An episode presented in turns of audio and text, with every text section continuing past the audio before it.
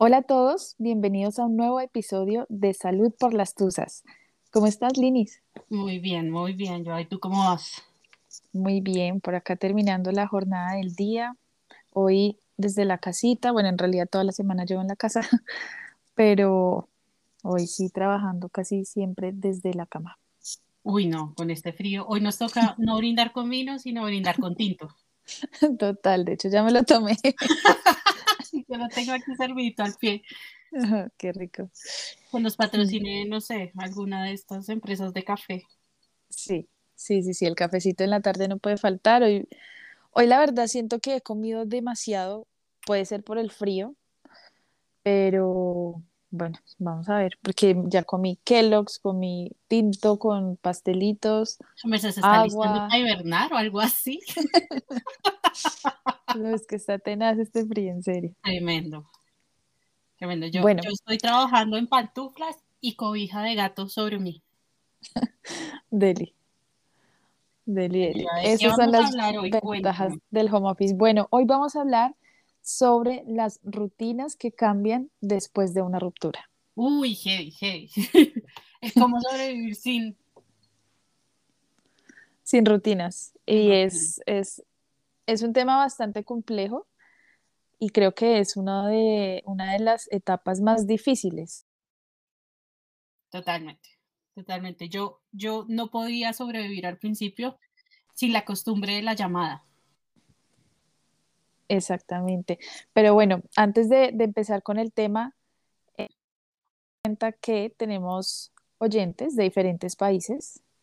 Qué bueno. Y tal vez, tal vez, tal vez sea como oportuno explicar algunos términos para que nos entiendan. Tenemos oyentes desde México y desde Alemania. Entonces, pues bienvenidos y vamos a explicar algunas palabras. Ok, en México la tusa se conoce como la depre. Ok. Y, se pasa con tequila y ranchera.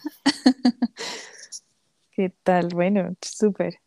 La depre, bueno, para nosotros es la depre, es como el estado, o sea, uno puede tener la depre por muchos motivos, ¿no? Uno puede estar entusado por cualquier motivo, pero pues la tusa amorosa en México se llama la depre. En España se conoce como pique. Ok. Acá en Colombia es otra cosa en Panamá como guilla. Guas. Que es raro. y en Venezuela, aquí no vasito, le dicen guayabo. Vea pues. Y en Ecuador, que es la última que encontré, le dicen bajón. Bueno, eso sí, tal vez es más, más cercano, no sé. Sí, total, pero pues a mí me gusta más Tusa. sí. Bueno, aunque también con la canción de Carol G, Tusa, yo creo que ya a nivel mundial se sabe que es una Tusa. es, el himno de, de muchas Tusas. Claramente. Y la otra palabra es desparchado. ¿Qué es estar desparchado? Entonces, les explico rápidamente. Estar desparchado es no tener plan, es que tú ya tenías algo y quedaste sin planes, sin agenda, sin date, Aburrido. No tienes para dónde irte. Exactamente. Entonces te, encuentras un domingo a las 3 de la tarde sentado en tu cama diciendo, ¿yo qué hacía un domingo a esta hora? sí, y es básicamente, bueno, nosotras hicimos la tarea de seleccionar ciertas situaciones que requieren el desaprender eh, rutinas y hábitos que uno va construyendo poco a poco con la pareja, que también tienen que ver con el lenguaje, inclusive. Y en estas situaciones, nosotras pensamos que una de las primeras es eso que tú mencionabas ahorita, sobre las llamadas. Uno está acostumbrado a hablar por teléfono con esa persona todo el tiempo, al salir de la casa, al llegar a la casa, el, el llamar y decir como, oye, ya llegué, estoy bien, Exacto. También el tema, por ejemplo, yo acostumbro a ponerle un ringtone o un tono a, alguien que me gusta o que me llama la atención en WhatsApp, como para estar más pendiente de los mensajes que esa persona me envía. Y, y claro, al final, pues ya cuando uno está solo, es como que cuando le escriben, pucha, eh, uy, eso no, ya sé que es él, pero no quiero que me escriba o me angustia que me escriba, ya obviamente esa emoción cambia. Y ahí es importante entonces hacer nuestro primer consejo. Cámbienle el tono, vuélvanlo uno más del montón. Sí, y silencien la conversación mientras lo bloquean, mientras llegan a ese paso de eliminarlo. esos pasos van a llegar a su debido momento, en el momento de cada uno. Yo creo que lo primero que hay que hacer después de cambiarle el tono es borrar la conversación. Muy madre, difícil. Yo creo que eso es lo último. Yo pienso que es más fácil borrar las fotos que borrar la conversación. ¿Borrar las fotos en redes? Y en el celular. No, y ahora que Google tiene esta carpetica de, ah. de, todas las fotos que uno se toma. Hmm, sí, eso pasa. En mi caso, no sé, yo pienso que esta vez fue como un impulso y dije, ya, borremos las fotos. Hay que, bueno, sí, guardé una que otra, pero mm, no me dio tan esta Creo que es más, sí, sí, esta vez ahí, sí, no sé, cada, Pero es que uno va evolucionando con cada tusa. No, no digo que de una tusa a la otra uno vaya a mejorar mucho, pero puede que una tusa vieja no duela tanto como una nueva. Sí. Entonces aquí, aquí lo importante es, hagan las cosas paulatinamente. Eh, si no tienen a quién llamar, busquen a quién llamar. Deberíamos montar una línea de, de apoyo emocional a las entusadas. La vi, ¿qué día vi? Vi una... ¿Existe? Mejor dicho, este tema, este tema de las tusas es demasiado...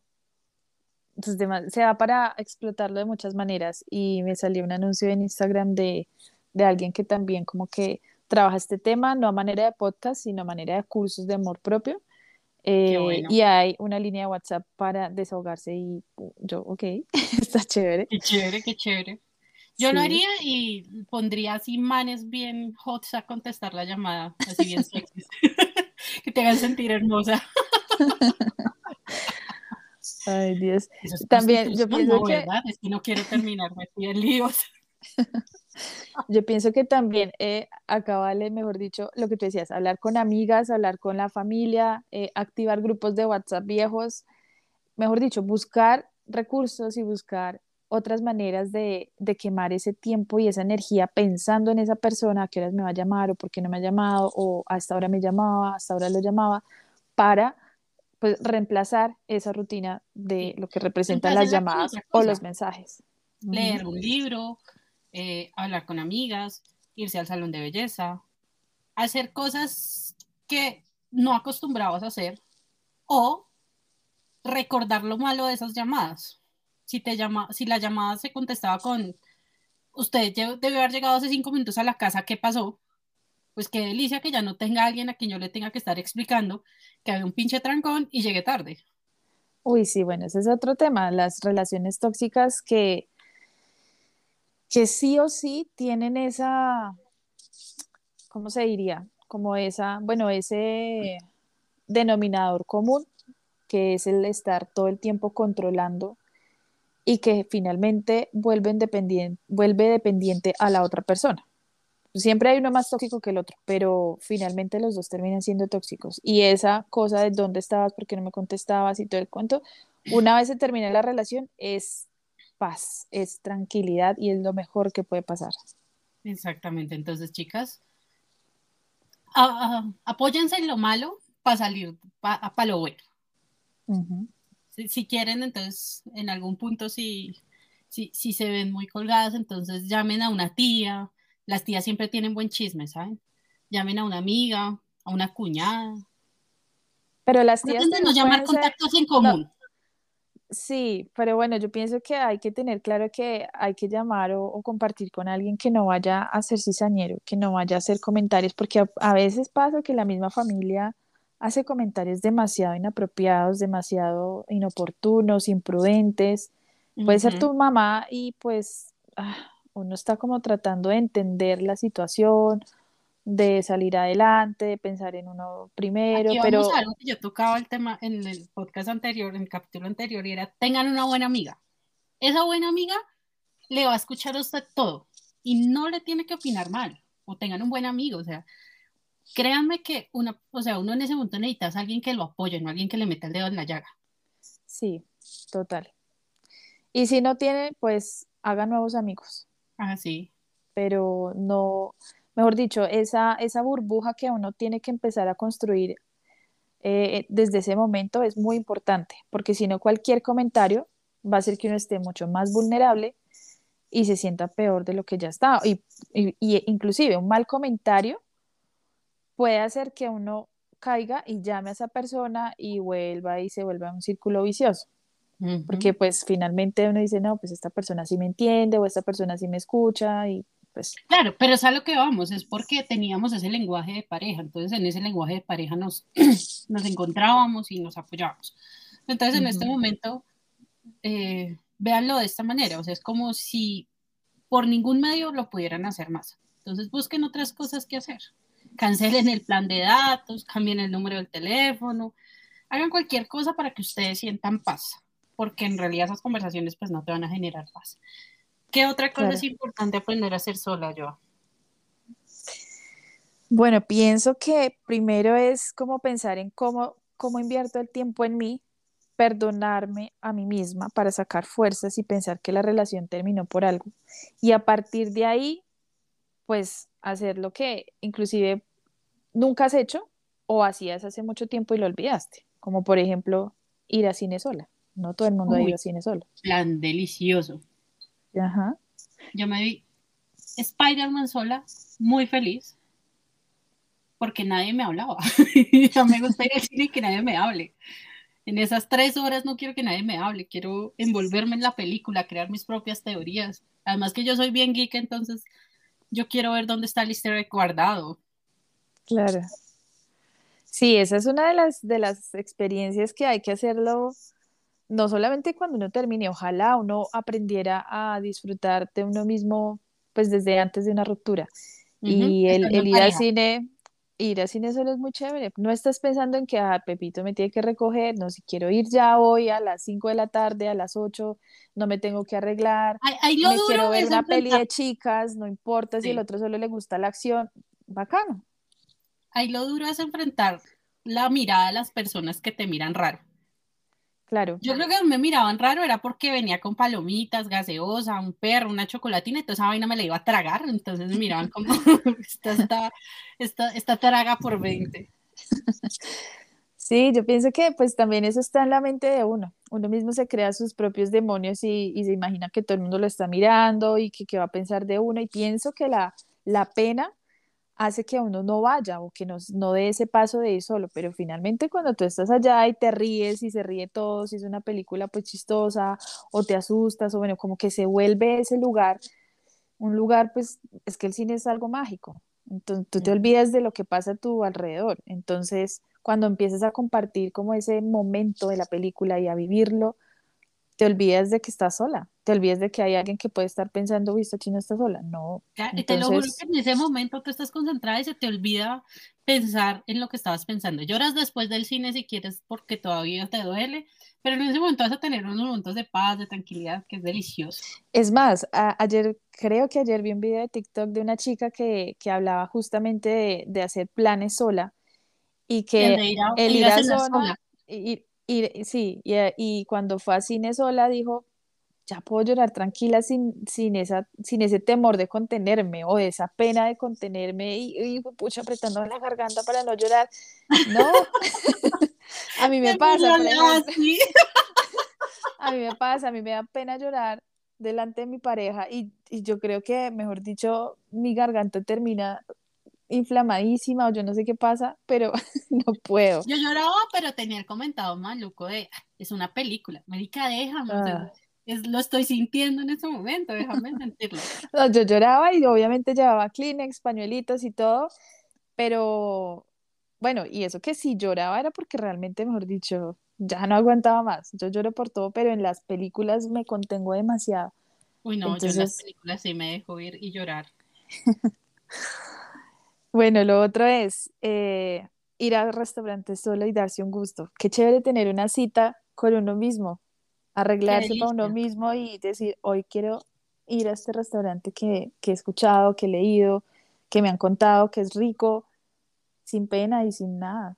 Claro, además que uno puede irse a comer lo que quiera, el platico delicioso, el postrecito, no está con las prisas de, de pensar en lo que va a pasar después de la cena, uno está en ese momento dedicándose el tiempo a uno, enamorándose a uno mismo. Chicas, chicos, todos los que nos escuchan, enamórense de ustedes. Ustedes no saben la sensación tan deliciosa que es cuando uno está enamorado de uno mismo, se saca a comer y uno dice, me lo merezco. Me lo merezco, sí. Mira que también hay otras cosas, por ejemplo, cuando tú, bueno, compartes, estabas compartiendo vida con alguien, o sea, eh, viviendo, viviendo, viviendo con alguien y ya vuelves a estar sola, como me ha pasado. Yo tengo algo que, bueno, a mí me gusta cocinar, pero no siempre cocino porque está muy ligado a mi, a mi, como a mi estado de ánimo, ¿no? Pero cuando lo hago, por lo menos trato de que los desayunos sean súper ricos, que sea el antojo que yo quiero. Eh, me tomo el tiempo de que me quede bien y decirme después como gracias Joyce, gracias Joa y besitos o un almuercito rico, digo qué rico y lo hice por mí. Eso hace parte también de valorarse uno mismo. Es muy tierno, ¿sabes? Es muy tierno o ponerse noticas eh, bonitas. Eso te iba a decir, a mí me pasó cuando empecé a vivir sola yo me empacaba el almuerzo y me escribí una nota. Disfrutaste el almuerzo, te lo mereces. O hoy te hice pasta que tanto te gusta, qué rico, cómetela. Exacto. Y leía la nota y me parecía, o sea, yo por ahí tengo las notas guardadas, me parece muy tierno porque yo suelo escribirme a mí misma. Ajá. Como Lina del futuro, deja de preocuparte porque no sé, va a pasar algo. También tengo notas como, Lina, me gasté los 50 mil pesos que teníamos ahorrados. Lina, ya me debes 200 mil pesos. Vamos en menos, menos tanto. Sí, no, yo a mi Lina del pasado le doy como unos 20 millones de pesos, pues, pues, la vieja ya no los necesita, o sea, ya, ya no me estreso.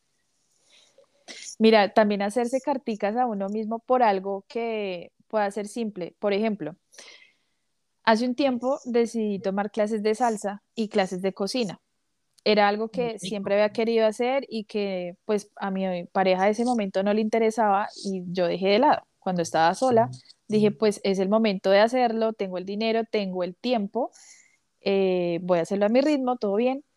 Y una vez me hice una carta y dije como, gracias Joa por mantenernos la mente ocupada tantos sábados por tantos meses eh, y por aprender unos pasos nuevos. Y cada vez que me encuentro esa carta, mm, me llena de alegría porque es muy bonito y me gustaría hacerlo más seguido. O sea, es muy bonito encontrarse ese tipo de cosas y agradecerse a uno mismo por buscar momentos y espacios para, pues, para salir adelante. Muy chévere, muy chévere. Y aquí vamos a otro tema. Y es el, chicas, aprendan a hacer. Aprendan a hacer. Y cuando están en una relación, sigan siendo y dejen ser a la otra persona. Si a la otra persona, no sé, le gusta ir a barrer las calles solo, déjenlo. Déjenlo que disfrute ese espacio y ustedes disfruten su espacio con sus cosas que les gustan. Sí, no, una pareja no tiene que ser un chicle para todo lado. Exactamente. Y nos toca aprender a vivir con eso. Respetar las individualidades, porque hay que tener en cuenta algo somos dos mundos diferentes. No importa si tienes 20 años, 30, 40, 35, tu pareja lleva, no sé, 35 años siendo esa persona, tú llevas 30 años siendo esta persona. Y juntos están construyendo un mundo, pero no se pueden olvidar de quiénes son cada uno. Otra de las cosas para, para aprender a ser sola es viajar. Uf, qué plan tan delicioso uno de mis mejores amaneceres fue en Restrepo, Meta, en un hotel cinco estrellas, con una habitación para mí sola.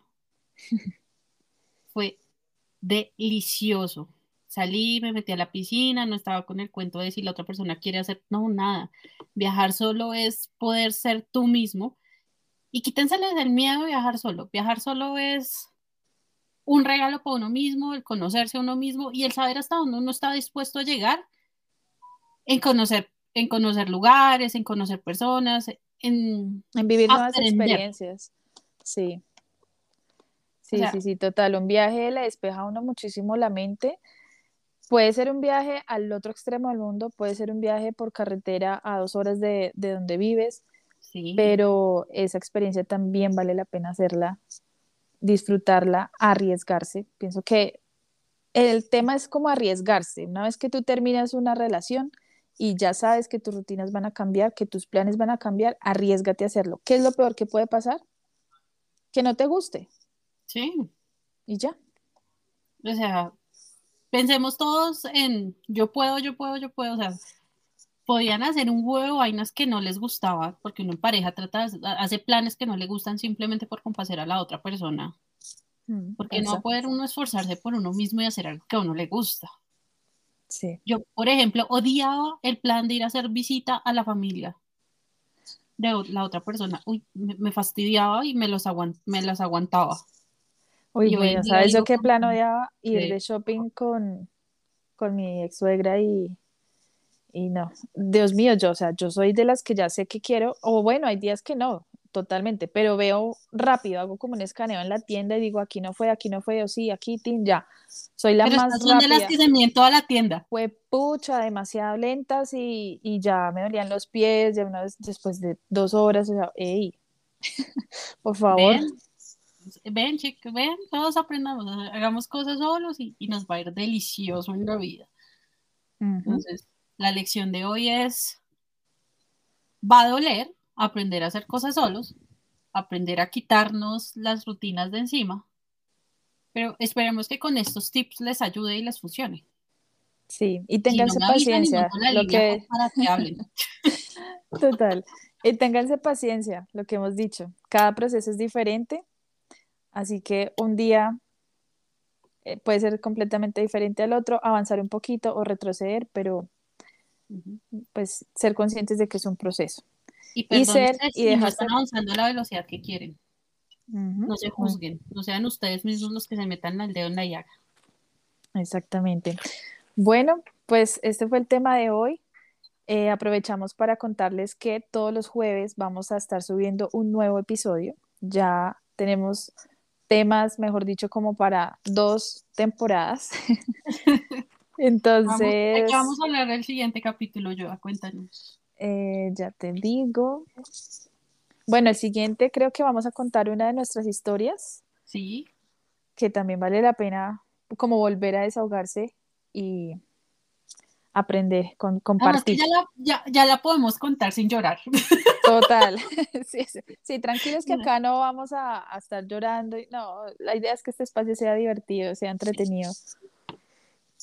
Entonces, bueno, los esperamos el próximo jueves con una de nuestras historias y muchas gracias por escucharnos.